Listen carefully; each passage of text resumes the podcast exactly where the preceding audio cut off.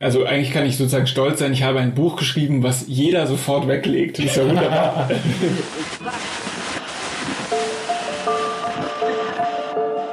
Herzlich willkommen zu Hansa Rauschen, dem Literaturpodcast des Hansa Verlages. Mein Name ist Florian Kessler.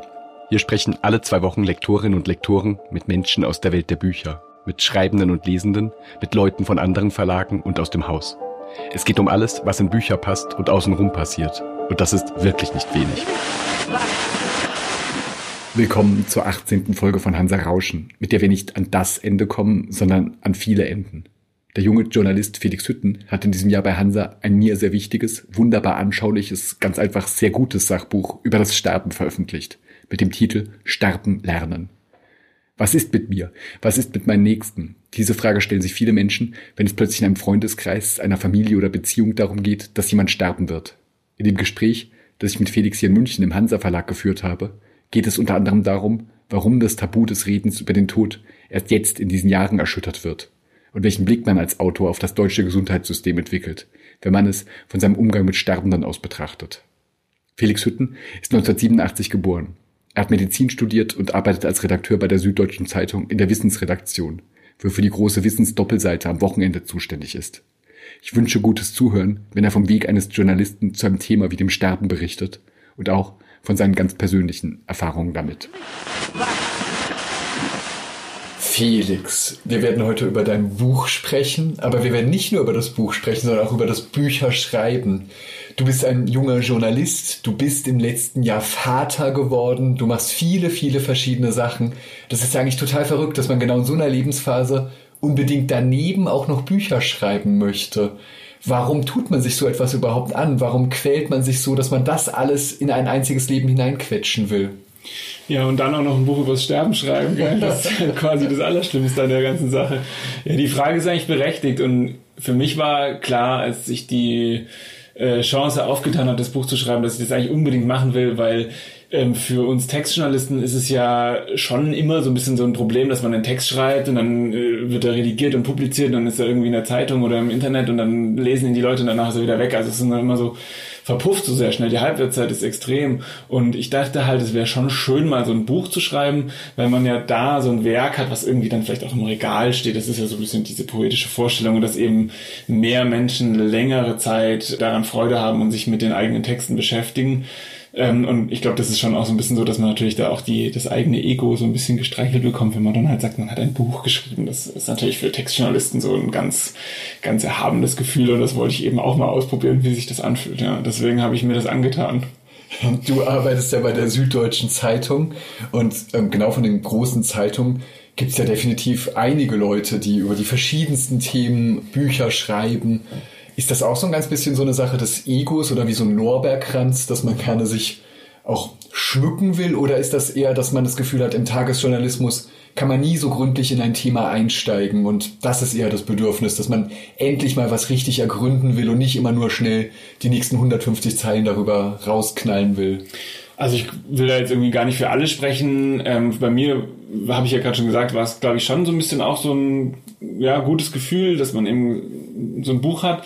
Ähm, aber ich glaube, was schon häufig auch als Phänomen zu beobachten ist, dass viele Journalisten, und da zähle ich mich auch dazu, ja sehr tief oft in die Recherche einsteigen, sehr viel auch wissen und dann letztlich doch nur einen Bruchteil davon auch aufschreiben können, weil in der Zeitung gibt es begrenzten Platz und man kann jetzt nicht immer alles zu Papier bringen, was man weiß und ich kenne das von mir auch das Gefühl, dass man dann das Bedürfnis hat, irgendwie dieses, diesen unglaublichen Wissensschatz, den man sich ja irgendwie in der Recherche aneignet, auch über, über Jahre hinweg. Also es ist ja oft so, dass wir zu den gleichen Themen immer wieder recherchieren und neue Aspekte eben auch äh, herausfinden, dass, dass es da irgendwie das Bedürfnis gibt zu sagen, das schreibe ich jetzt eigentlich mal auf und, und zwar von vorne bis hinten, von, von A bis Z und eben nicht nur ausschnittsweise in so einem kurzen Artikel und also bei mir ist es schon oft so, dass ich dann auch so ein fast unbefriedigtes Gefühl habe, wenn ich einen Artikel schreibe und eben ganz viele Dinge weglassen muss, von denen ich eigentlich aber überzeugt bin, dass man sie eigentlich auch nochmal zu Papier bringen müsste. Und da eignet sich natürlich so ein Sachbuch perfekt. Ne? Da mhm. kann man, hat man dann irgendwie 250 Seiten Platz, sich auszubreiten und das ist natürlich schon, schon ganz gut, ja. Lass uns erstmal, bevor wir auf diese 250 Seiten oder ein bisschen weniger ist es in deinem Fall, 200 ähm, Seiten kommen, lass uns erstmal genau dabei bleiben, warum man überhaupt auf so eine Art Sachen einsteigt und darüber schreibt. War das bei dir immer so, dass du wusstest, dass du gerne recherchierst und dass du gerne darüber schreibst? Wusstest du schon sehr, sehr lange in deinem Leben, dass du Journalist werden möchtest? Nee, überhaupt nicht. Also ähm, was ich immer ganz gut konnte in der Schule, waren so Aufsätze schreiben im, im Deutschunterricht oder so. Das hat mir eigentlich immer Spaß gemacht. Also auch nicht immer, aber meistens. Vor allem so, wenn man so selbst irgendwie so, so, so kreativ irgendwas dahin philosophieren durfte so. das mochte ich eigentlich immer gerne. Und dann habe ich ja das äh, habe ich ja Medizin studiert und ich habe ja schon im Studium eigentlich gemerkt, dass diese Studentenzeitung, die wir damals gemacht haben, dass das irgendwie meine Leidenschaft ist. Also wir haben dann immer irgendwie parallel zur Uni äh, auch innerhalb der Uni recherchiert, mit Professoren Interviews geführt, versucht, so kleine Skandale aufzudecken. So die wir haben uns wie die großen Investigativjournalisten gefühlt, die, äh, die wir natürlich nicht waren. In welcher Stadt? In Dresden habe ich studiert, ja, genau. Ähm, und die, äh, so eine medizinische Fakultät ist ja auch so ein Kosmos für sich. Ne? Ich glaube, das ist so ein bisschen wie wenn man irgendwie in, auch in einem Betrieb arbeitet oder so, da gibt es ja ganz viel so Internas und letztlich war das dann ein bisschen so die Betriebszeitung, vielleicht kann man so sagen. Und das hat mir schon sehr viel Spaß gemacht. Und wir hatten auch, es gab ja keine wirklichen Regeln, also keine journalistischen Regeln, so wie man sie jetzt äh, in der SZ vielleicht hat, also dass man irgendwie Meinung und, und äh, normalen Beitrag irgendwie scharf trennt. Also es gab keine klaren Formen zwischen Interview und Reportage, sondern jeder hat halt irgendwie gemacht, was er wollte.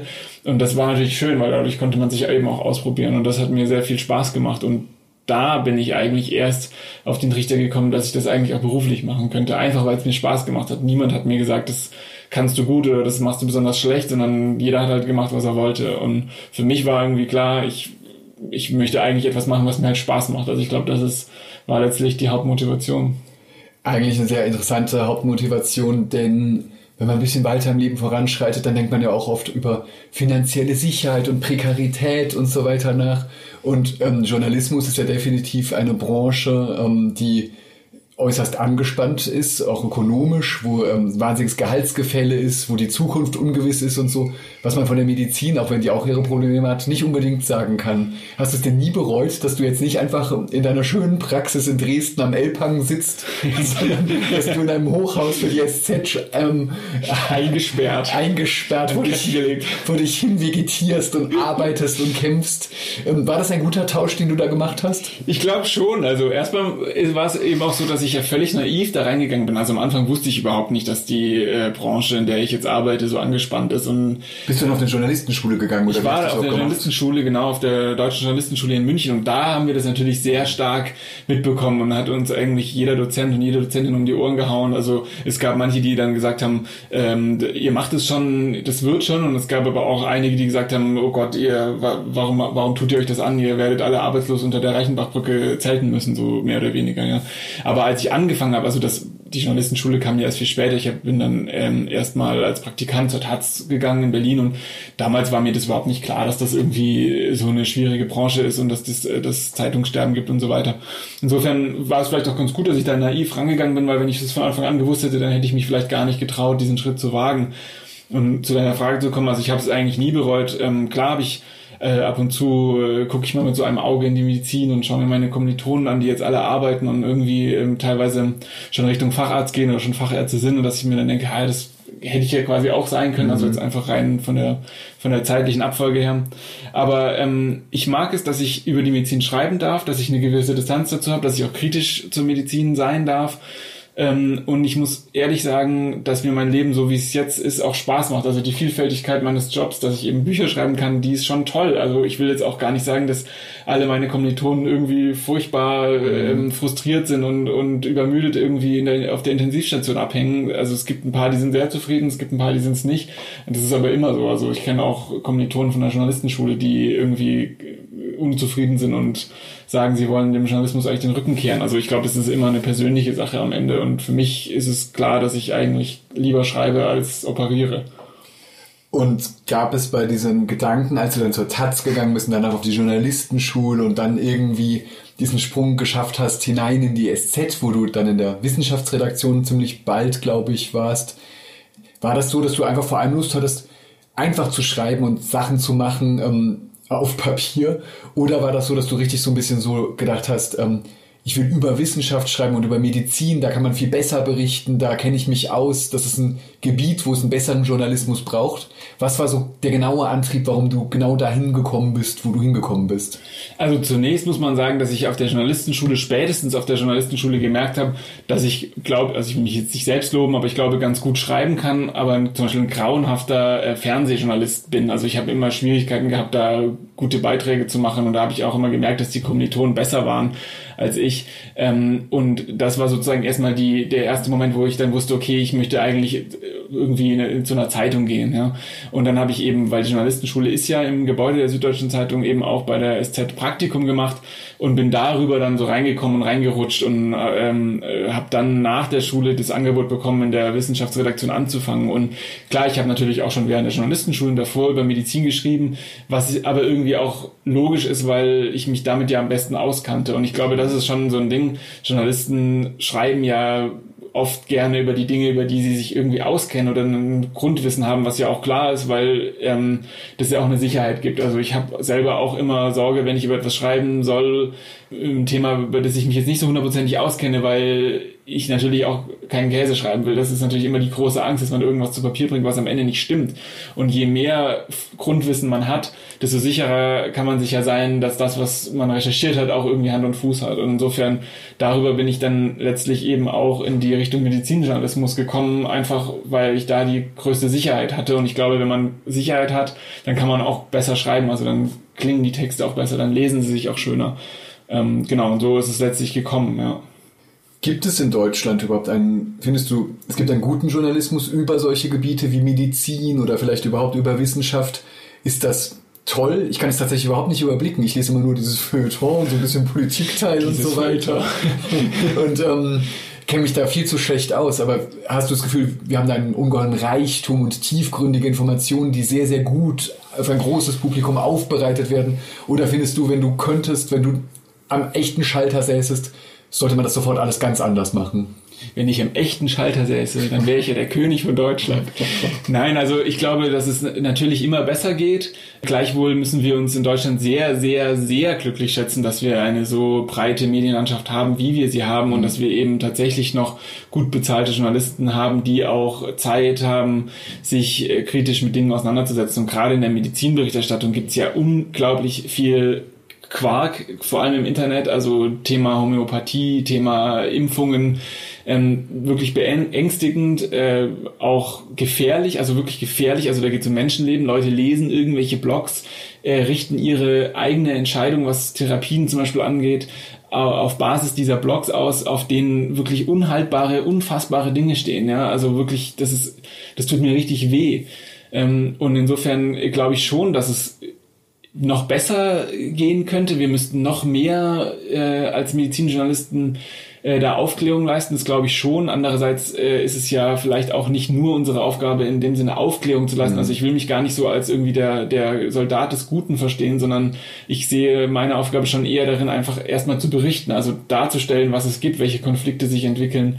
Aber natürlich, gerade zum Beispiel bei irgendwelchen unseriösen Therapien oder Krebstests oder so, da gibt's ja immer wieder irgendwelche Sachen, dann eben auch wirklich darzulegen und zu sagen, wer steht da dahinter, um was geht's da, kann das überhaupt funktionieren, Experten zu hören, die dann sagen, nein, das macht sozusagen auf biochemischer Ebene zum Beispiel gar keinen Sinn. Ja, also da könnte ich auch wieder das Stichwort Homöopathie nennen.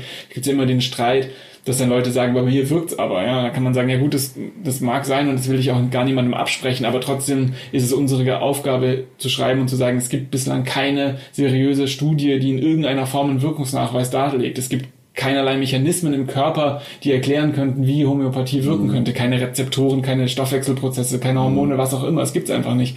Und das sollten wir schon auch aufschreiben. Und das ist, denke ich, schon auch meine Aufgabe oder unsere Aufgabe als Medizinjournalist. Ähm, hast du eigentlich das Gefühl, also Journalismus ist eine, Bücher, Allgemeinwissen, Versorgung durch Ärzte und so ist das andere. Hast du überhaupt das Gefühl, es gibt eine über medizinische Themen gut informierte Bevölkerung oder ähm, oder ist das eigentlich, dass du da draußen, ähm, wenn du die Leute anguckst, denkst, oh Gott, oh Gott, das ist alles fürchterlich. Die Leute klicken irgendwas im Internet an, glauben an irgendwelche Mythen. Ähm, das funktioniert eigentlich alles nicht.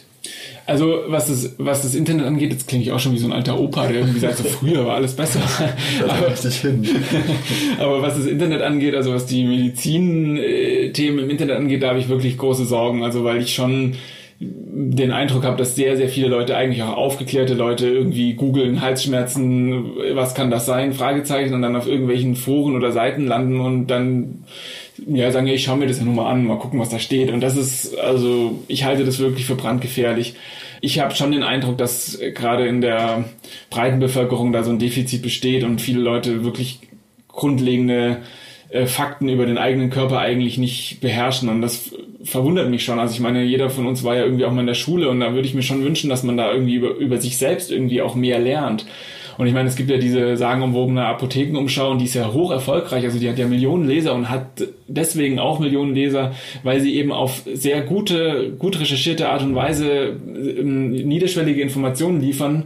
Und die Leute wollen ja diese Informationen. Sie suchen ja letztlich auch Informationen und, und wollen einem Medium vertrauen. Und dann ist natürlich die Apothekenumschau hundertmal besser als irgendein dubioser Blog, wo irgendwelche Leute schreiben, ja, aber Impfen ist gefährlich und macht krank, was natürlich totaler Käse ist. Ja. Mhm. Und ähm, aber ich glaube, dass äh, wenn man ein bisschen mehr Ahnung über den eigenen Körper hätte, also wirklich grundlegende, grundlegendes Verständnis, dann könnte man, denke ich, schon viele komische Seiten im Internet auch entlarven und sagen, okay, also das, was da steht, kann nicht stimmen. Also es mag sein, dass es komplexere Antworten gibt, die ich nicht durchschaue, aber das, was da steht, ist Quatsch. Also das ist schon, schon etwas, was ich mir auch wünschen würde bei deinem Buch, das wir hier bei Hansa veröffentlicht haben, hier in diesem Frühjahr, ähm, Sterben lernen, ein Buch über das Sterben und alles, was damit zu tun hat, ganz, ganz viele Aspekte, eben tatsächlich eine Biologie und Medizin des Sterbens und überhaupt des chronisch Krankseins, des auf den Tod zugehens, wie es ja in jeder Familie irgendwann passiert und in jedem Freundeskreis.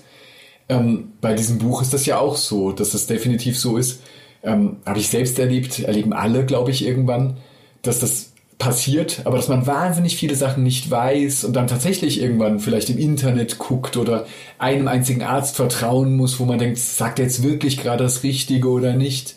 Und ich glaube, so ist das Buch auch ein ganz bisschen entstanden, dass man, wenn man so ein Sachbuchprogramm hier macht, dass man natürlich auch darüber nachdenkt, was wollen die Leute eigentlich wissen, was beschäftigt die? Ähm, kannst du mal erzählen, wie aus deiner Sicht die Idee zu dem Buch Sterben lernen überhaupt entstanden ist? Also die Idee ist entstanden tatsächlich eigentlich so am Biertisch in einer in einem Wirtshaus mit der damaligen Lektorin Nicola Botmann, die mich eben auch äh, also gefragt hat, ob, ob, ob ich da Interesse dran hatte und ich habe tatsächlich ja davor in der SZ schon ein paar Artikel, also einige Artikel zu dem Thema im weitesten Sinne auch geschrieben. Und ich finde grundsätzlich eigentlich so Themen in der Medizin spannend, die so ein bisschen tabuisiert sind, ja. Und das, glaube ich, da zählt das Sterben und die, und die Medizin dazu schon auch ein bisschen dazu. Also auch im Studium lernt man jetzt nicht fürchterlich viel darüber. Ähm, was eigentlich schade ist, weil es ja tatsächlich ein Bereich der Medizin ist, der wirklich jeden Menschen betrifft, während andere Bereiche ja nicht jeden Menschen betreffen. Ähm, und ich wollte darüber selber auch einfach mehr erfahren. Also das ist ja auch oft so, dass Journalisten die Motivation für eine Recherche dann besonders stark verspüren, wenn sie so irgendwie so ein persönliches Interesse haben. Und das war bei mir eben auch da. Und ich glaube auch, dass es eben viel Aufklärungsarbeit da noch braucht, weil viele Leute das Bedürfnis haben, mehr darüber zu erfahren und, und sich Sorgen machen und wissen wollen, was ist denn jetzt mit mir, was ist denn mit meinen Angehörigen, was muss ich denn tun, was muss ich denn beachten, muss ich eigentlich überhaupt irgendwas beachten oder kann man es nicht vielleicht auch einfach laufen lassen, so wie das Leben läuft. Ja? Ähm, und all diese Fragen habe ich eben halt versucht zusammenzutragen und in diesem Buch aufzuschreiben und zwar niederschwellig, also das klingt so blöd, ich mag das Wort eigentlich überhaupt nicht, aber ich finde es halt immer komisch, wenn so Medizin ähm, Informationen so von oben herab so professoral äh, mhm. kommt. Also das äh, mag ein bisschen vielleicht auch dadurch begründet sein, dass oft eben Experten reden, die sich mit, seit Jahrzehnten damit beschäftigen und das ist ja auch gut. Also ich will das gar nicht kritisieren, aber das bin ich halt nicht. Also ich bin halt mhm. halt jetzt kein Palliativprofessor und das will ich auch überhaupt nicht sein, sondern ich bin Journalist. Das heißt, alle die, die Dinge, die ich zu Papier bringe, habe ich ja selber auch recherchiert. Klar, ich habe sie teilweise auch selbst erlebt über Hospitation im Krankenhaus oder durch meinen Zivildienst beim Rettungsdienst oder so. Also das äh, in dem Buch stecken schon auch persönliche Erfahrungen drin, aber trotzdem sind die, die Fachinformationen gewisserweise recherchiert. Und das ist aber, glaube ich, gar kein Defizit, sondern vielleicht sogar gut, weil ich damit auch immer wieder eine Distanz aufnehmen kann und halt hinterfragen kann, stimmt das denn? Was sagt denn jetzt diese Studie? Was sagt jener Experte? Ja, und dann war eben die Idee, ein Buch zu schreiben, was Leuten so ein bisschen auf du und du, so, also der, die Idee war, dass wir uns quasi, dass ich mir mit dem Leser gegenüber sitze und wir uns unterhalten über das Sterben und zu sagen, so, guck mal hier und da und was denkst du darüber so? Mhm. Genau. Und so entsteht dann schon so etwas wie eine Reise, weil ja ganz, ganz viele verschiedene Gebiete abgesteckt werden. Das, ähm, das ist ja gar nicht so, dass das jetzt einfach nur ähm, der Prozess des Zelltodes oder so, damit fängt es an, dass, dass wirklich gesagt wird, dass man gar nicht genau sagen kann medizinisch, wann überhaupt das Sterben einsetzt, weil der Körper ja quasi letztlich lebenslang verfällt, mhm. ähm, wenn ich es genau. grob zusammenfasse. Ja. Und davon ausgehend gehst du dabei auf unglaublich viele verschiedene Fragestellungen ein. Und das Interessante ist eigentlich, dass das ja gar nicht nur medizinische Fragestellungen sind, sondern dass man auch sofort in sowas wie so Gesellschaftspolitik reinkommt, weil es auch ganz stark darum geht, wie versorgen wir eigentlich die Menschen, die eben irgendwann im Leben kränker, schwächer werden, sich verletzen, die auf jeden Fall irgendwann in Situationen kommen, wo ihr Leben ans Ende gerät. Und dann geht es ganz stark auch darum, was wir überhaupt für Kliniken für sie haben, wie Angehörige sich um sie angemessen kümmern und oder nicht angemessen und so weiter.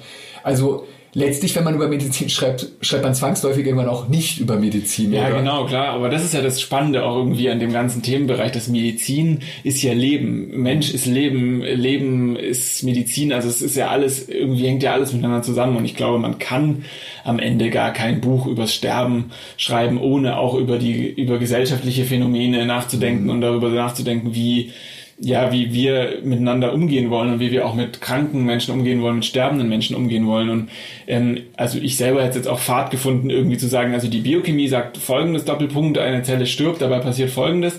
Äh, Ende und dann ist irgendwie das Buch vorbei und zu allen anderen äh, Risiken und Nebenwirkungen fragen sie dann den nächsten Sachbuchautoren. So, das hätte ich jetzt irgendwie langweilig gefunden. Also ich wollte schon auch natürlich ähm, über die Frage schreiben, äh, zum Beispiel auch mit der Sterbehilfe, das ist ja auch so ein riesen, riesen Komplex, ähm, äh, was versteht man eigentlich darunter und wie ist das zu bewerten und so, weil das ist ja auch, sind ja auch Themen, die sofort hochkommen. Also das merke ich auch bei Lesungen, die die Leute, die dann da zuhören, die wollen ganz schnell auch über solche Dinge reden. Also die sind schon auch interessiert so an der, an der Medizin dahinter und, und fragen so, ähm, so, so Sachen wie äh, irgendwie Hirntod, was heißt das eigentlich und so, das wollen die schon auch wissen, aber es geht schon auch ganz schnell eben auch um so Sachen wie Palliativversorgung, Kliniken, Sterbehilfe und so weiter, ja. Ich glaube, ein Effekt, genau bei solchen Lesungen, aber auch beim Lesen des Buches, ist ja, ähm, dass es eben wirklich ein Thema ist, mit dem viele Leute wahnsinnig alleine sind. Ne? Dass, ähm, dass man plötzlich vor Entscheidungen steht, bei denen man überhaupt keine Ahnung hat, wie man damit umgehen soll. Man ist eine Familie oder ist es nur ein Paar und ähm, seit Wochen liegt er oder liegt sie in Agonie einfach nur da. Und plötzlich gibt es die Situation, rufe ich jetzt den Arzt, rufe ich jetzt nicht den Notarzt, gebe ich jetzt nochmal Wasser, gebe ich jetzt kein Wasser, soll er jetzt in die Klinik gehen für die letzten Tage, soll er nicht in die Klinik gehen? Ja. All diese Entscheidungen und da will man so unbedingt letztlich biet, machst du so etwas wie so ein Gesprächsangebot. Genau, aber äh, diese, all diese Fragen, die sind ja wahnsinnig zermürbend für Angehörige, weil sie immer das Gefühl haben, eigentlich können sie nur verlieren, eigentlich können sie es nur falsch machen. Und ähm, ich versuche in dem Buch eben schon auch zu beschreiben, dass man sich vielleicht auch von diesem Druck, alles richtig machen zu wollen und zu können, auch ein bisschen befreien darf. Und ich glaube, wenn einem das gelingt, dann kann man auch viel mehr so seiner Intuition so ein bisschen folgen und halt sagen, also ich weiß jetzt nicht genau, ob es richtig ist, den Arzt zu rufen oder nicht, aber meine Intuition wäre ja, also mache ich es einfach. Und wenn man aber das Gefühl hat, man darf das auch, weil es auch egal ist, wenn man es in Anführungsstrichen falsch macht, dann fühlt es sich auch schon nicht mehr so schlimm an. Und deswegen hängt eben Sterben und Leben auch so ein bisschen zusammen, weil ich glaube, das ist ja auch etwas, was man auch im Leben schon irgendwie üben kann, dass man versuchen könnte, sich von diesem Perfektionsanspruch so ein bisschen zu befreien und mehr so dem Bauchgefühl zu folgen. Und ich glaube, das Bauchgefühl, das klingt jetzt wahnsinnig esoterisch, aber ich, ich es ist auch wissenschaftlich jetzt nicht irgendwie bestätigbar, aber meine persönliche Überzeugung ist schon, dass das Bauchgefühl eigentlich sehr mächtig ist. Also, dass der Mensch tatsächlich so einen inneren Kompass hat und dem schon auch folgen darf. Bauchgefühl und überhaupt Soziales in diesem ganzen Prozess. Da gibt es ja eine große Sorge von Menschen, die genau mit dieser Sterbehilfe und so weiter zu tun hat, dass sobald die Medizin eindringt, also Klinik und so weiter, dass genau diese Sachen, das Soziale eigentlich endet. Dann werden Familien auseinandergerissen, sieht man jemanden fast gar nicht mehr, ähm, wird von außen bestimmt, was geschieht. Daher kommt vielleicht auch die große Angst vor Organspende ausweisen und so weiter. Empfindest du das denn selbst, der du in Kliniken gearbeitet hast oder du mit Familien gesprochen hast und mit Menschen gesprochen hast, die Sterbende begleitet haben und der du auf ganz, ganz viele Weisen damit zu tun hattest? empfindest du es denn auch so, dass oft in dem Moment, in dem, in dem der Krankenwagen vorm Haus hält oder so, dass da das Ganze überhaupt nicht mehr friedlich und schön und organisch abläuft? Also ich bin wirklich tatsächlich ein großer Kritiker des deutschen Gesundheitssystems, so gut es ist und so toll die Versorgung hier ist im Vergleich zu anderen Ländern, aber die Medizin hierzulande ist schon oft furchtbar kalt. Also ganz schlimm, dass sie den Patienten nicht mehr als Menschen sieht, sondern nur als ja irgendwie ein Objekt, was irgendwie durch die Flure geschoben wird und dass es tatsächlich darum geht, irgendwelche Aufgaben abzuarbeiten und letztlich auch natürlich Geld einzuspielen. Das ist schon, schon meine Wahrnehmung und das kritisiere ich auch. Das kritisiere ich auch in Artikeln in der SZ. Gleichwohl habe ich äh, ganz viele Patienten kennenlernen dürfen, die sehr zufrieden waren und die tatsächlich sehr gut behandelt und begleitet wurden. Und es gibt eben in Deutschland wirklich sehr viele Ärzte und auch Pflegekräfte, Ärztinnen und Pflegekräfte auch, die sich wirklich ganz toll kümmern und, und im Rahmen der Möglichkeiten, die es gibt, wirklich auch anstrengen, dass es den Menschen ähm, in irgendeiner Form gut geht. Und insofern, äh, ich plädiere dafür, das äh, Bild tatsächlich so ein bisschen differenziert zu betrachten und nicht zu sagen, alles ist schlecht oder alles ist wunderbar und stell dich alle nicht so an. Ich glaube, es ist beides. Und wir haben in Deutschland zum Beispiel eine stationäre Palliativversorgung, also in Krankenhäusern, in denen Menschen auf Palliativstationen versorgt werden können ob die Angebote ausreichen oder nicht, da kriegt man verschiedene Antworten, je nachdem, wen man fragt. Aber allein die Tatsache, dass es das gibt, ist schon mal sehr viel wert. Und dass man eben zumindest theoretisch die Möglichkeit hat, als Patient, der schwer krank ist, der zum Beispiel im, in, in schwere, schwere Krebserkrankungen hat, Metastasen im Körper, dass die, dieser Mensch behandelt werden kann und, und versorgt werden kann. Das ist schon etwas Tolles. Und insofern würde ich halt eben sagen, es ist beides. Also es gibt tatsächlich große Defizite, aber es gibt eben auch sehr viele gute Dinge. Hat sich dein Blick auf das Sterben eigentlich, wenn du lange an dem Buch gearbeitet hast und recherchiert hast, hat er sich verändert, wenn du Leute getroffen hast, die dir erzählt haben, du hast sowohl mit Palliativmedizinern gesprochen, du warst in Kliniken und du hast in dem Buch gibt es dann drei Fälle sozusagen, in denen Sterbegeschichten erzählt werden, wo du auch mit Angehörigen und Leuten außenrum und mit den Leuten selbst zu tun hattest. Und hat das alles deinen eigenen Blick auf das Thema verändert? Also verändert würde ich jetzt nicht sagen. Ich glaube, es hat ihn eher bekräftigt. Also ich habe zum Beispiel relativ früh schon im Studium eine Patientenverfügung verfasst, in der ich äh, zum Beispiel für mich festgelegt habe, dass wenn ich jetzt in diesem sogenannten Wachkoma liege, wobei der Begriff so medizinisch ein bisschen unscharf ist, aber den kann man jetzt glaube ich schon mal verwenden, verwenden, dass ich dann zum Beispiel keine weitere Versorgung für mich wünsche. So, das habe ich zum Beispiel festgelegt. Das ist etwas, was man in der Patientenverfügung tatsächlich ja bestimmen kann. Man kann aber auch das Gegenteil bestimmen. Also das ist letztlich ja jedem ähm, offen und allein die Tatsache, sich damit zu beschäftigen, ist etwas, was glaube ich viele Menschen irgendwie scheuen und nicht machen. Und für mich hat die Recherche zu dem Buch schon gezeigt, wie wichtig das eigentlich ist. Also wie wichtig es ist, sich mit seinem eigenen Tod zu beschäftigen und wie wichtig es auch ist, mit Angehörigen, mit Freunden, Familie darüber zu sprechen. Und das ist etwas, was beide, also beide Dinge tun Menschen sehr ungern. Das ist, hat meine Recherche gezeigt. Also das zeigen auch die Reaktionen auf das Buch, dass ich ganz oft äh, sagen Leute zu mir, das ist wahnsinnig spannend und ich, und ich habe es mir sogar gekauft, das höre ich auch öfters, aber ich habe es noch nicht gelesen, weil irgendwie tue ich mhm. mich schwer damit. Ja.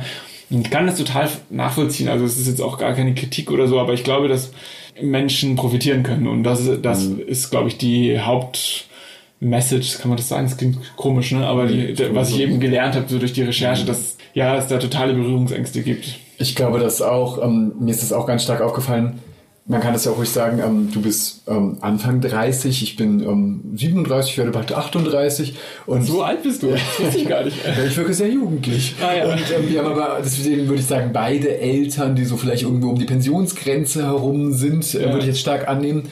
Und in meinem Fall war das beispielsweise so, dass ich denke, das ist natürlich ein Thema. Im Freundeskreis meiner Eltern spielt das eine große Rolle. Da sterben einfach Menschen oder haben heftige Krankheiten, ähm, Krebs oder so, was in meinem Freundeskreis jetzt nicht weit verbreitet ist. Und ähm, für sie selber ist es natürlich ein Thema, dass die zeitliche Dimension ist da, dass das alles irgendwann kommen wird und so weiter. Und dann habe ich ihnen beispielsweise das Buch mitgebracht. Und es war ganz klar, dass das irgendwie so irgendwie richtig ist, aber dass es gleichzeitig was ist, was man auch sofort weglegt, weil man will sich natürlich auch nicht auf so eine Weise damit beschäftigen. Das ist also ein ungeheures Tabu. Das ist ein ganz, ganz wesentliches Tabu, das total schwer ist aufzubrechen, oder? Also eigentlich kann ich sozusagen stolz sein, ich habe ein Buch geschrieben, was jeder sofort weglegt. Das ist ja wunderbar. nee, irgendwie ist man auch erstmal schaffen. Nee, irgendwie glaube ich, stimmt das. Es gibt ja zurzeit, ähm, das kann man hier auch ruhig erzählen, das ist auch, finde ich, wichtig. Ich finde es eine sehr, sehr begrüßenswerte und gute Entwicklung, wie es vom einiger Zeit, äh, ja noch gar nicht so lange, die Hospizbewegung so richtig mächtig und äh, wirklich anwesend geworden ist, gibt es jetzt in den letzten Jahren ja viele Artikel und ähm, auch einige Buchpublikationen zu diesem Thema rund um das Sterben auf ganz verschiedene Weise, wo man das Gefühl hat, es wird so vom Sockel geholt. Aber eine ganz interessante Sache daran ist wiederum, vielleicht ja auch doch wieder nicht, weil ja. das für die Leute so ein heikles Thema ist. Es ist vielleicht das heikelste Thema überhaupt. Ich kann ehrlich gesagt auch keine wirkliche Anleitung liefern, wie man dieses Tabu aufbricht. Also ich meine, du kannst ja niemanden an den Stuhl fesseln und sagen, du liest jetzt dieses Buch, äh, schneide dich erst wieder ab, wenn du es durch hast. So, ne? Also das ist wahnsinnig schwierig. Und was ich auch immer wieder feststelle, ist, dass Leute Sterben mit Alter verbinden. Also das hast du jetzt ja auch gerade gesagt, die Eltern in der Pensionsgrenze. Und natürlich, klar, wenn man sich, also statistisch gesehen ist es irgendwie, irgendwie naheliegend, dass man eher mit 80 als mit 18 stirbt. Aber das heißt eben nicht, dass man nicht auch mit 18 sterben kann. Ja, also ich meine, wir können jetzt nachher... Klar. Ich habe es damit auch gerade von dir weggehalten. Ja, ja, genau. Und da ja. ist dann auch wieder dieses, ja, meine Eltern, die sterben ja. vielleicht, aber ich sicher nicht. Und ich meine, du gehst nachher über die Straße und du wirst vom Bus überfahren, so, ne? Ähm, insofern glaube ich, gibt es auch keine, kein Alter, ab dem man sich mit Sterben befassen darf. Also es ist irgendwie auch ein bisschen naiv zu meinen, äh, dass man mit Mitte oder Ende 30 äh, sich mit dem Thema eigentlich nicht befassen muss. Also das finde ich auch fast schon ein bisschen fahrlässig. Also ich will dich jetzt hier nicht schimpfen oder so, ne? aber also insofern. Stimmt, du hast völlig recht. Also eher als Motivation, dass man sagt, auch ein 30-Jähriger mhm. darf äh, ein Sterbebuch lesen und vielleicht sollte er es sogar. Aber jetzt lass mich trotzdem einmal verteidigen, das Weglegen Bitte. des Themas und des Buches. Ja. Es gibt ja auch eigentlich etwas, ähm, also wie soll ich das sagen? Es gibt ja sozusagen auch eine Würde oder eine ähm, Dignität oder so von bestimmten Vorgängen. Und es ist seltsam, wenn ständig bei allen möglichen Sachen, von Sexualität bis eben zum Sterben und zum Körper, ununterbrochen wird gesagt, das ist ein Tabu, das müssen wir abräumen, damit wir irgendwie gut mit allem umgehen können. Und letztlich würde das auch ein Reporter von der Gala sagen, der sagen würde, ähm, warum sollen wir nicht Fotos von Michael Schumacher veröffentlichen. Ähm, das ist doch ganz, ganz wichtig. Wir müssen uns mit sowas beschäftigen, ähm, wie jemand im Koma liegt ja. und so weiter. Und es gibt doch ganz, ganz viele Bereiche. Ich finde es schon extrem würdevoll, wenn beispielsweise Leute sagen, Gott, diese ähm, Schweizer Regelungen, dass man irgendwo hingehen kann und quasi organisiert sterben kann mhm. und so weiter. Das widerspricht einer Würde des Sterbens. Ich möchte quasi alleine gelassen werden mit bestimmten Sachen und die Gesellschaft soll nicht über alles sprechen und alles soll geregelt und verstanden und so weiter sein. Verstehst du, was ich sagen will? Ja, ich verstehe, was du sagen willst und das ist, glaube ich, auch richtig. Gleichzeitig würde ich aber immer hinzufügen wollen, dass Würde ja auch etwas ist, was ein Mensch für sich selber erstmal quasi definieren kann und ich äh, wir wissen jetzt, also ich weiß zumindest nicht, ob Michael Schumacher möchte, dass Bilder von ihm in der Gala abgedruckt würden, werden. Ich bezweifle das. Und wenn man davon ausgeht, dass er das nicht will, dann sollte man dieser Regel auch folgen. Also dann sollte man es eben auch nicht tun. Das wäre jetzt die Antwort auf den Gala-Reporter, der sagt, man muss aber. Und dem möchte ich noch hinzufügen, dass Natürlich kann man sagen, Tabus haben irgendwie auch einen gesellschaftlichen Zweck und es ist vielleicht auch gut und wenn man alle Tabus abgeräumt hat, dann ist das Leben vielleicht auch langweilig. Das stimmt schon.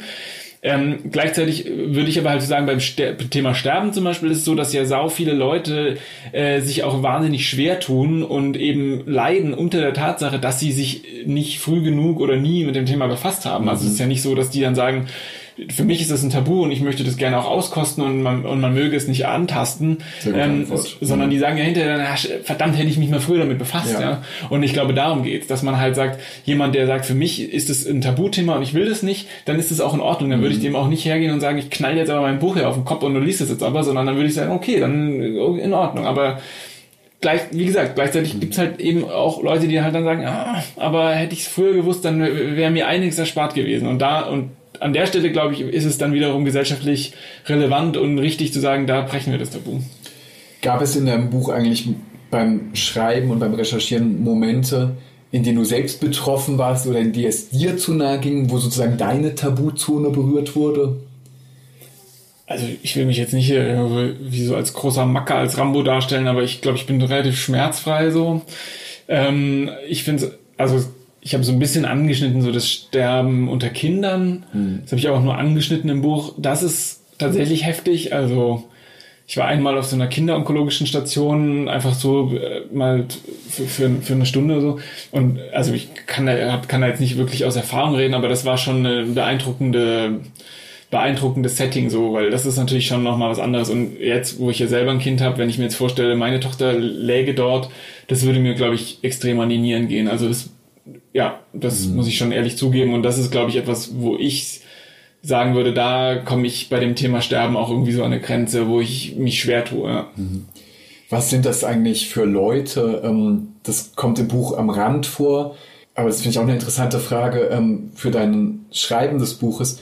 Was sind das für Leute, auf die man stößt, die überhaupt an solchen Orten arbeiten, also in Hospizen und Palliativmedizin und eben zum Beispiel sowas, wenn ich mir vorstelle, jemand, der sich ähm, jeden Tag mit ähm, Kindern, die sehr sicher sterben werden, beschäftigt, das ist unglaublich weit von meiner Lebensrealität Ja. entfernt. Äh, Was gibt es da so eine Art Phänotyp? Was, Nee, was war das für Menschen, auf die Nee, du gestoßen Also bist? kann ich echt überhaupt jetzt nicht sagen, so sind Menschen, die auf einer Palliativstation arbeiten. Also ganz unterschiedlich. Also ich habe mal so einen, so einen lustigen Griechen kennengelernt, der von oben bis unten tätowiert war. Der war, das war so ein, so ein cooler Typ, mit dem bin ich dann abends sogar noch ein Bier trinken gegangen. Dann gibt's aber irgendwie auch so den Typ Schwester Irmgard, die, der eher so ein bisschen behäbig und, und, und wahnsinnig, wie sagt man das, so empathisch ist. Ja, also so ganz stark auch versteht, was die Patienten brauchen und so zwischen den Zeilen auch lesen können. Das gibt's auch. Ähm, von den Ärzten und Ärztinnen würde ich sagen, gibt's auch durch die Bank weg. Ich glaube, was alle verbindet, ist so dieses Gefühl, dass sie etwas sehr, sehr Sinnvolles tun.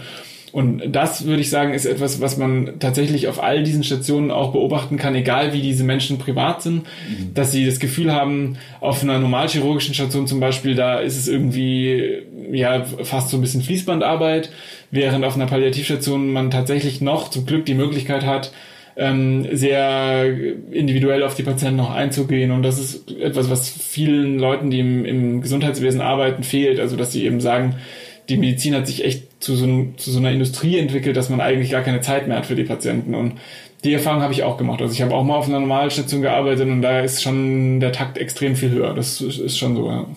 Einmal gibt es in dem Buch eine Stelle, ähm, die, nach der habe ich dich schon mehrmals gefragt, die mich offensichtlich sehr beschäftigt, wo es darum geht, da zitierst du dann einen anderen britischen Medizinjournalisten, der ähm, Ah, ja, darüber genau. reflektiert, ähm, was überhaupt ein gutes Sterben sein Ja. könnte. Denn oft wird dann ja gesagt, ähm, quasi der Blitz vom Himmel, ähm, dass man einfach umfällt und so weiter. Das ist genau richtig, Ja. dass es einfach all diese Irrungen, Wirrungen und das lange Leiden nicht gibt. Ja. Das ist natürlich für die Familien und die Angehörigen und die Freunde ganz häufig ganz, ganz schrecklich. Und ähm, gibt es das denn? Gibt es den guten Tod in deinen Augen? Also ich habe im Buch, glaube ich, die Formulierung gewählt, es gibt den etwas weniger schlechten Tod, weil ob es jetzt den guten Tod gibt, naja, ähm, die Antwort ehrlicherweise ist die, ähm, es kommt immer sehr auf die individuelle Situation an. Also ich glaube, ein Patient zum Beispiel, der ähm, einen schweren Tumor, also eine schwere Krebserkrankung hat und Metastasen hat und über, über Wochen, Monate hinweg gelitten hat, Schmerzen hatte und, die, und man konnte es schon irgendwie einricht, äh, einstellen, aber nie so richtig. Und dann stirbt dieser Mensch und dann gibt es schon Angehörige, die sagen, ein Glück, ja. Also jetzt ist er sozusagen erlöst, jetzt ist er, hat er es geschafft. Also das ist auch eine Formulierung, die Angehörige ganz oft wählen, dass er sagt, er hat es oder sie hat es jetzt geschafft. Und da würde ich sagen, ist es dann sozusagen ein guter Tod, dass dieser Mensch dann eben sterben konnte, an sich die Tatsache. Aber was man ja auch oft hört, ist so dieses, wenn man Leute fragt, wie würdest du gerne sterben, dann sofort kurz und schmerzlos, ja, umfallen, irgendwie abends ins Bett gehen und morgens bin ich tot und so. Und das ist zum Beispiel etwas, was Angehörige wiederum oft sehr quält, weil sie eigentlich nicht die Chance hatten, Abschied zu nehmen und sagen, ja, aber das, ähm, ja, wusste ich jetzt gar nicht. Und ähm, also ich kann ja mal kurz eine persönliche Geschichte da einstreuen. Mein Vater ist vergangenes Jahr gestorben und der ist tatsächlich im, im, im Freibad äh, quasi an einem Herzinfarkt ähm, verstorben. Und das war eben auch so. Ne? Also keiner konnte Abschied nehmen. Es war nicht, niemand war darauf vorbereitet. Es war einfach, da kam der Anruf abends um 10, äh, so und so sieht's aus, ja. Und das ist natürlich etwas, was extrem an die Nieren geht. Also das ist Ja. natürlich echt ein Schlag, so, ja. Und was ich damit nur sagen will, ist also dieses, diese Vorstellung kurz und schmerzlos, die ist nicht immer so kurz und schmerzlos, zumindest nicht für die Angehörigen. Natürlich, für den Patienten kann man sagen, ja klar, der war halt bis eine Sekunde davor ist mein Vater friedlich im Wasser geschwommen und es war alles gut und er hat sich des schönen Sommertages gefreut. Vielleicht war es der beste Weg zu sterben für ihn. Vielleicht wäre es aber auch besser gewesen, er hätte noch zehn Jahre länger gelebt und wäre langsam alt geworden und wäre irgendwann eines Tages eingeschlafen. Ich meine, das ist Philosophie, das wissen wir nicht. Für die Angehörigen ist das natürlich wirklich eigentlich grauenvoll, Ja, dass man einfach nur diesen Anruf plötzlich Ja, bekommt. klar. Das ist ja zu einem Zeitpunkt passiert, als du das Buch schon geschrieben hattest, als eigentlich Ja. der letzte Punkt gemacht war. Genau, ja. Wie war das für dich? Ich will das jetzt gar nicht so sehr psychologisieren, aber ähm, das stelle ich mir ähm, fast schon so zynisch vor, dass genau in so einen Moment hinein so etwas kommt, ähm, wo man plötzlich dann selber damit beschäftigt ist, mit so einem Leben ähm, selber Bilanz zu ziehen und so weiter. Wie hat das aufeinander gewirkt, das Bücherschreiben und dass plötzlich so etwas in Wirklichkeit passiert. Also es gab dann Leute in meinem Umfeld, die haben gesagt, du hast es heraufbeschworen, hättest du das Buch nicht geschrieben. Das ist schrecklich. Und das finde ich also auch irgendwie blöd. Also aus journalistischer Sicht muss ich sagen, hätte mir nichts Besseres passieren können, weil ich ähm, auf der Fahrt nach Berlin zur ähm, zur Leichenschau meines Vaters das Buch tatsächlich nochmal von vorne bis hinten durchgegangen bin und sozusagen so, ähm, wie so eine Art Fact-Check aus Angehörigenperspektive nochmal geschaut habe, stimmt das eigentlich alles, was ich da geschrieben habe, weil jetzt habe ich ja sozusagen einen ganz anderen Blick darauf. Ähm, und das hat mir sozusagen geholfen, nochmal klarzuziehen, ob das, was ich da gemacht habe, die letzten anderthalb Jahre tatsächlich irgendwie richtig war. Insofern hat mir das ein gutes Gefühl gegeben, so komisch das jetzt klingt, weil ich danach wusste, ja, das kann ich irgendwie mit gutem Gewissen jetzt irgendwie an den Verlag weitergeben. Ähm, und gleichzeitig war es tatsächlich so, dass ich dann eben auf dieser Fahrt die letzten Schliffe gemacht habe und dann irgendwie gedacht habe, das darf doch nicht sein und ich wollte das Buch danach dann auch wirklich weghaben, weil das war dann wirklich irgendwie ganz komisch in meinem Kopf, dass ich auf einmal dieses Buch da hatte und betroffen war und mich jetzt darum kümmern musste und ähm, also das war auch ein sehr schlimmes Gefühl, eigentlich kann man es genauso sagen. Ja. In dem Buch hast du ja über genau dieses Thema, was dann selbst auf jeden Fall auch passiert ist und deiner ganzen Familie, ähm, da hast du ja ähm, einen ganz speziellen Schritt vollzogen, eine äh, bestimmte Technik, um überhaupt damit umzugehen. Denn das ganze Buch ist von dir in einem sehr zugänglichen, aber sehr informativen Ton geschrieben und den hältst du auch die ganze Zeit durch und es ist einfach überall wahnsinnig anschaulich. In einem einzigen Kapitel springst du dann da raus und das ist das Kapitel über die Trauer. Ähm, da machst du es dann anders und ähm, das hatte Gründe, glaube ich, dass du gesagt hast, ähm, da kommst du selber gar nicht ran von außen. Ja, genau. Also ähm, das Trauerkapitel war tatsächlich eines, an dem ich äh, irgendwie lang geknabbert habe, weil das ist natürlich sehr schwierig. Also erstmal überhaupt Gefühle zu beschreiben ist sehr schwierig, weil jeder Mensch fühlt anders und Trauer ist ja so ein ganz besonderes Gefühl, was glaube ich, bei sehr vielen Menschen sehr unterschiedlich ähm, sich entfaltet und auch wahrgenommen wird. Insofern war irgendwie klar, ich muss was über Trauer schreiben, wenn es ums Sterben geht, aber wie? Und ähm, ich hatte dann verschiedene Textskizzen gemacht und die habe ich dann einer Angehörigen gezeigt, eines, ähm, also das ist Frau B, die kommt tatsächlich in dem Buch dann auch vor. Und die hat das gelesen und hat gesagt, das ist totaler Schmarrn, ja, also das geht überhaupt nicht so. Und was, was bilden Sie sich denn eigentlich ein, da jetzt über Trauer zu schreiben? Äh, und haben, Sie haben doch gar keine Ahnung, was soll das denn? Und dann bin ich dann ziemlich geknickt nach Hause gefahren und dachte mir so, ja, es hat mir dann irgendwie wehgetan so, weil ich einerseits dachte, ich habe sauber recherchiert, aber man kann sowas auch irgendwie gar nicht sauber recherchieren. Und gleichzeitig habe ich aber dann irgendwie schon auch irgendwann eingesehen, naja, die hatte vielleicht auch recht, ne, dass es irgendwie komisch ist. Und dann hat sie mir ähm, Auszüge aus einem Tagebuch geschickt, das sie verfasst hatte, nachdem ihr Mann gestorben war.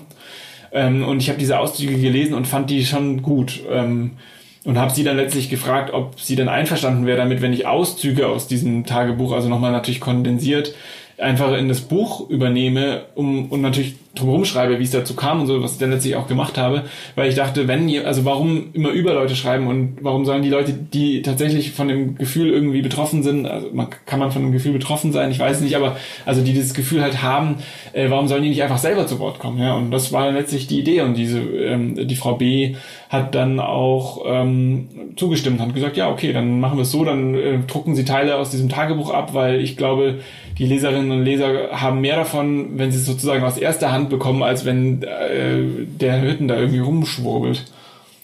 Hast du eigentlich selbst Angst vor dem Tod? Du hast gesagt, dass du jetzt eine kleine Tochter hast, ähm, ihr seid eine junge Familie.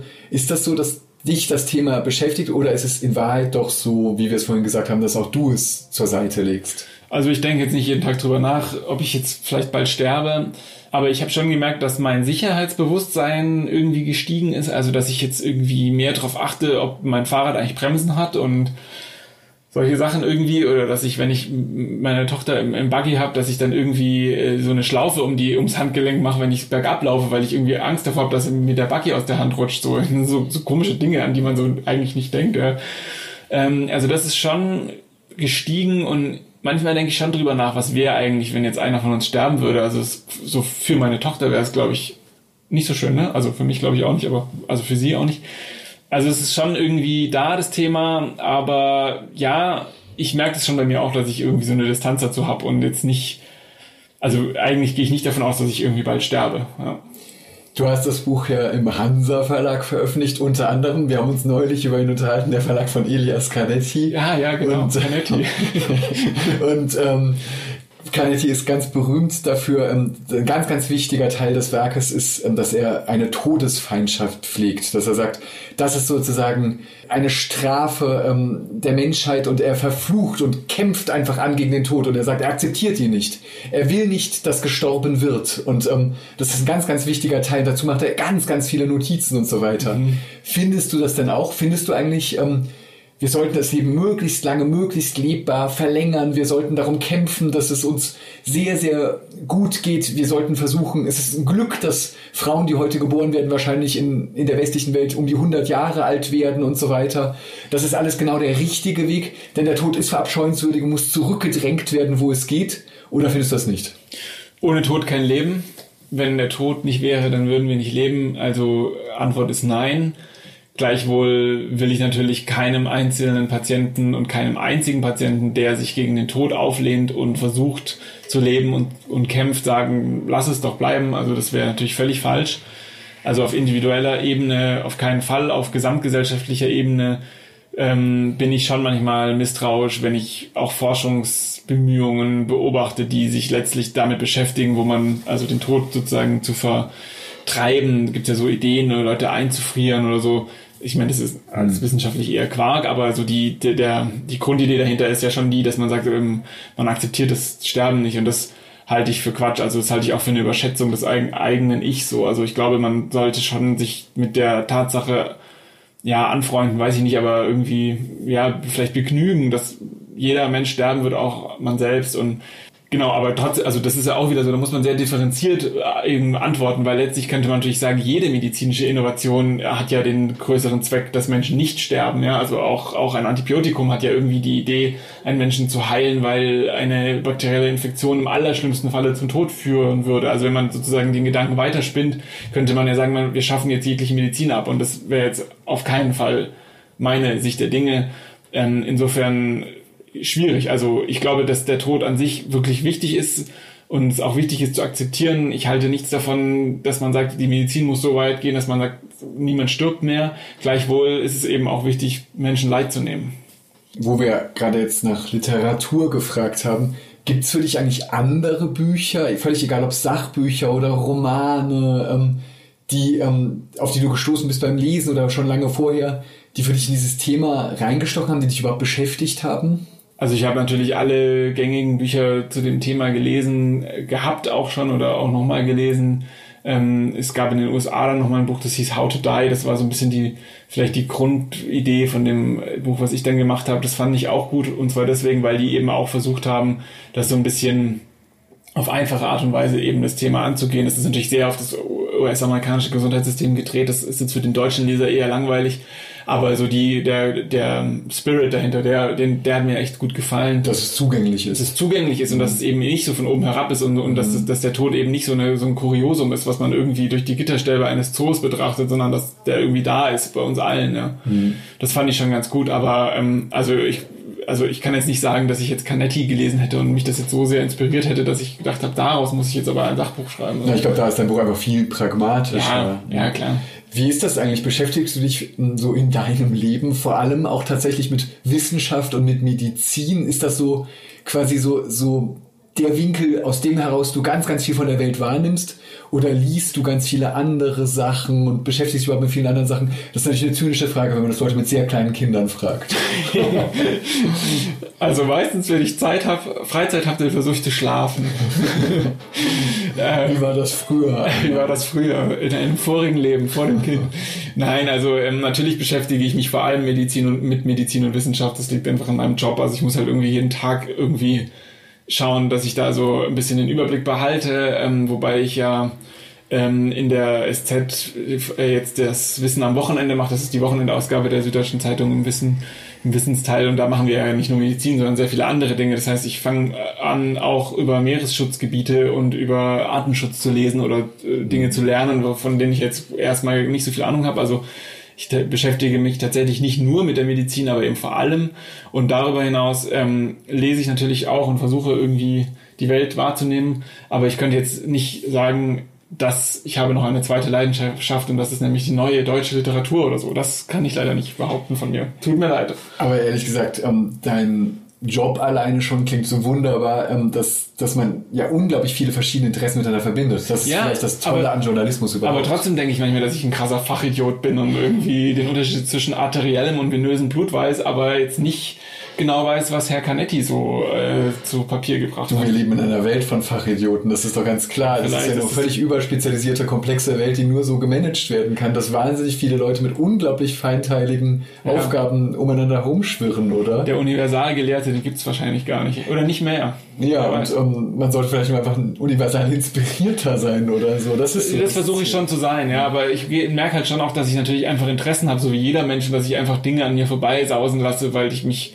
weil ich es nicht schaffe, da eine Leidenschaft für zu entwickeln. Das ist schon so ein, da ärgere ich mich manchmal auch drüber, aber andererseits denke ich mir, na ja, gut, also neben Arbeit, Familie, Schlafen, Sport, was man halt so machen muss in den 24 Stunden des Tages, ähm, ist es vielleicht dann auch okay, wenn man dann sich da nicht noch da so quält.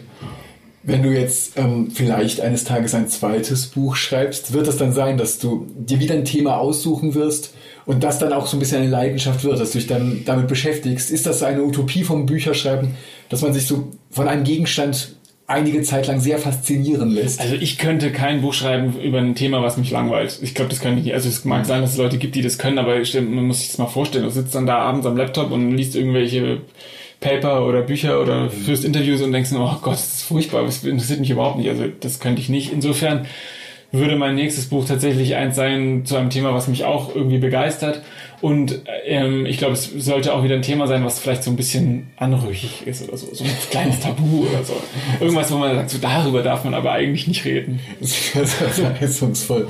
Aber sag mir zum Schluss noch, was ist denn überhaupt das Schöne am Bücherschreiben? Es ist ja eigentlich eine schreckliche Aufgabe, dass Ja. man unendlich viel Furchtbar. Zeit sich frei macht von den anderen Menschen, sich, sich wegtrennt, äh, wie ein verrückter Nerd die ganze Zeit allein am Computer sitzt, irgendeinen Text Ja. äh, herunterhaut, ähm, danach werden das dann viele Leute hoffentlich lesen, aber nicht unendlich viele. Was ist denn die große Befriedigung dieses ganzen seltsamen Vorgangs? Schreiben ist wirklich furchtbar und ähm, also mein ehemaliger Journalisten, Schulen, Dozent und jetzt mittlerweile Kollege Holger Gerz, ein Reporter bei uns in der Süddeutschen Zeitung, den ich wirklich bewundere, weil er wirklich großartige, tolle Texte schreibt.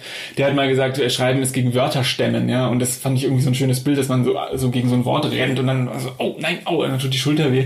Und letztlich ist es ein bisschen so, dass Schrei also für mich ist es so, dass Schreiben schon auch eine Qual ist, so, also ich muss mich schon dann auch immer wieder so pushen und sagen, jetzt setz dich hin. Ähm, und die Befriedigung ist danach, also wenn man dann so einen Text von sich selber liest und sagt, das gefällt mir, das ist schon toll. Also das, ja, es klingt jetzt schlimm, aber es ist so. Also dass man halt eben, also ich ziehe die Motivation vor allem aus dem Endergebnis heraus, nicht so sehr aus der Arbeit an sich. Dass man alles an die richtige Stelle gestemmt hat. Ja, und dass es einfach gut ist, dass es, dass der, dass der Text irgendwie kling, klingt, dass er, dass er läuft, dass er eine Melodie hat, dass er gut ist einfach und und ähm, also man ist so ganz in so ganz einzelnen Momenten. Äh, Ich habe ab und zu mal zum Beispiel äh, in einem Café geschrieben, da war ich in Grenoble in Frankreich und habe ich in so ein Café gesetzt und habe da so geschrieben und dann habe ich mich wie so ein französischer Schriftsteller gefühlt, der so Café au lait trinkt und ein Croissant isst und und gleichzeitig fand ich es wahnsinnig lächerlich so ich bin wirklich der Letzte, der irgendwie so als Schriftsteller durchgeht ähm, und äh, also ich, also ich glaube, man kann versuchen, so ein bisschen sich so selbst zu inszenieren, aber das, also zumindest bei mir stößt das schnell an Grenzen. Also meine Befriedigung kommt tatsächlich dann eher aus dem Ergebnis heraus und nicht so sehr aus dem Tun. Ja, aus dem Ergebnis und vielleicht, dass das sogar ein Ergebnis ist, mit dem viele Leute da draußen etwas anfangen können. Ja, das ist ja eh immer die große Hoffnung, aber das weiß man halt leider oft nicht. Also gerade so, also mit der SZ zum Beispiel ist es so, ich kriege meistens Leserbriefe, die sagen, warum, wieso schreiben sie, sie müssten längst entlassen werden, ja. Und, ähm, es ist selten, dass Leute schreiben, das war ein guter Text, der hat mir geholfen, vielen Dank. Das kommt auch vor, aber leider selten.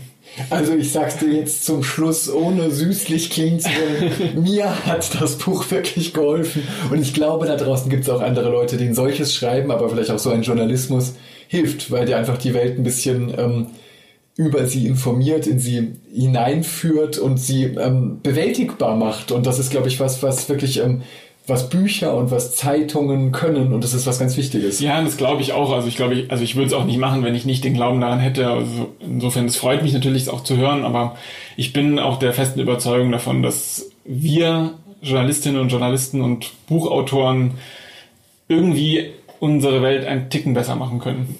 Ein kleines bisschen. Das ist sehr gut. Das hast du heute auch getan. Dankeschön. Sehr Felix. gerne. Das war es für heute mit dem Podcast Hansa Rauschen. Das waren viele Worte für viele interessante Dinge. Bis zur nächsten Folge und danke fürs Zuhören.